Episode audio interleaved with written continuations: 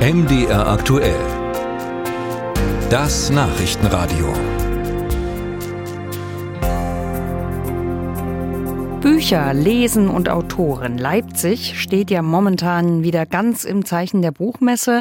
Noch bis Sonntag präsentieren sich über 2000 Verlage. Die Aussteller kommen aus mehr als 40 Ländern. Tja, und was wäre eine Buchmesse ohne Lesungen? Für viele Autorinnen und Autoren ist das schlichtweg eine Art Ritterschlag, wenn sie auf der Buchmesse lesen dürfen. Völlig Usus ist es dabei, dass sie dafür kein Honorar bekommen. Das allerdings ärgert ärgert so manchen. Zum Beispiel die Leipziger Autorin Koschka Linkerhand. Aus Protest darüber, dass sie wieder mal ohne Honorar auf der Messe lesen sollte, sagte sie ihren Auftritt ab. Ist das überzogen oder sollte es nicht selbstverständlich sein, dass für eine Lesung etwas gezahlt wird? Diese Frage habe ich mal weitergegeben an Lena Falkenhagen. Sie ist die Bundesvorsitzende vom Verband deutscher Schriftstellerinnen und Schriftsteller. Frau Falkenhagen, halten Sie diesen Protest von Frau Linkerhand für überzogen? Überhaupt nicht. Im Gegenteil, ich bin sehr froh, dass sie erfolgt ist. Der Verband Deutscher SchriftstellerInnen der fordert seit Jahren ein, dass Lesungen Arbeit sind, dass jede Lesung honoriert werden muss. Wir haben gerade auf unserer Vollversammlung im Februar das Basislesehonorar von 300 auf 500 Euro angehoben, also die Honorierungsempfehlung, weil diese seit über zehn Jahren nicht angepasst worden ist. Das heißt, eigentlich ist jeder angehalten, ein Basishonorar oder ein Lesehonorar zu zahlen. Dass das nicht geschieht, steht auf einem anderen Blatt. Stadt. Das Netzwerk Autorenrechte hat gerade eine Studie gemacht, in der festgestellt worden ist, dass nach der Corona-Pandemie die Lesezahl jetzt wieder deutlich steigt, dass wieder viel gelesen wird, aber dass das Honorar wieder gesunken ist. Das heißt, das hat uns auch zusätzlich noch geschadet. Müssten die Autorinnen und Autoren da nicht vielleicht besser zusammenhalten? Denn das ist ja eine Art Dumping, was die Messe hier veranstaltet, zumindest in meinen Augen, oder? Wie sehen Sie das? Man muss da ein bisschen differenzieren, wer der Veranstalter der Lesung ist. Es macht ja nicht die Messe alle Lesungen, es machen ja auch Buchhandlungen, Verlage, Vereine, Verbände, Lesungen.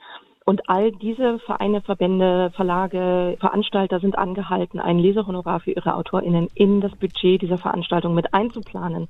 Das muss geschehen. Verdi hat ja, wir sind in Verdi organisiert. In Verdi ist gerade die Initiative Basishonorare gestartet, die eben für die öffentliche Hand Richtlinien festsetzen möchte, wie bezahlt werden muss. Da ist sicherlich noch Nachsteuerungsbedarf. Aber grundsätzlich kann man sagen, es muss einfach mit eingeplant werden von den VeranstalterInnen. Täuscht dieser Eindruck, dass das vielleicht auch so ein typisches ostdeutsches Ding ist, diese Preisdrückerei? Wie läuft das denn zum Beispiel auf der Frankfurter Buchmesse? Das täuscht, glaube ich. Ich kann jetzt nicht wirklich differenzieren, ob es im Osten Deutschlands noch schlimmer ist als zum Beispiel in Frankfurt, aber dass Lesungen auch auf der Frankfurter Buchmesse oftmals nicht honoriert werden, das kenne ich auch und höre ich auch.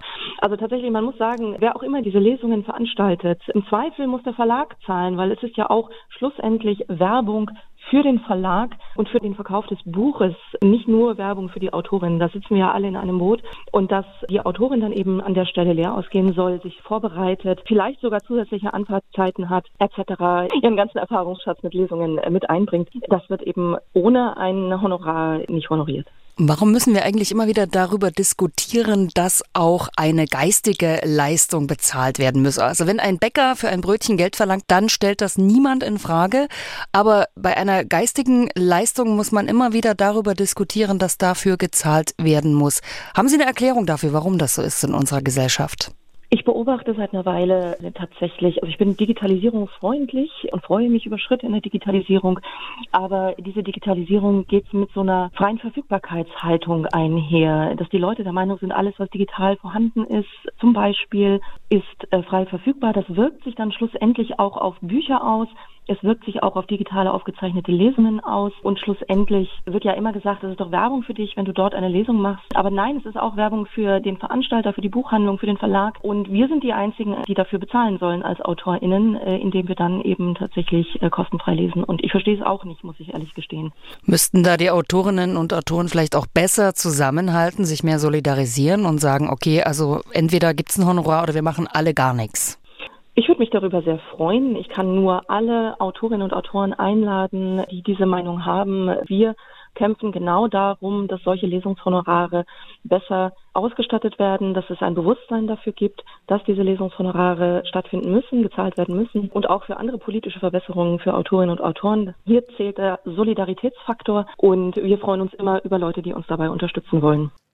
Sagt Lena Falkenhagen, die Bundesvorsitzende vom Verband Deutscher Schriftstellerinnen und Schriftsteller zur Diskussion um Honorare für Buchlesungen.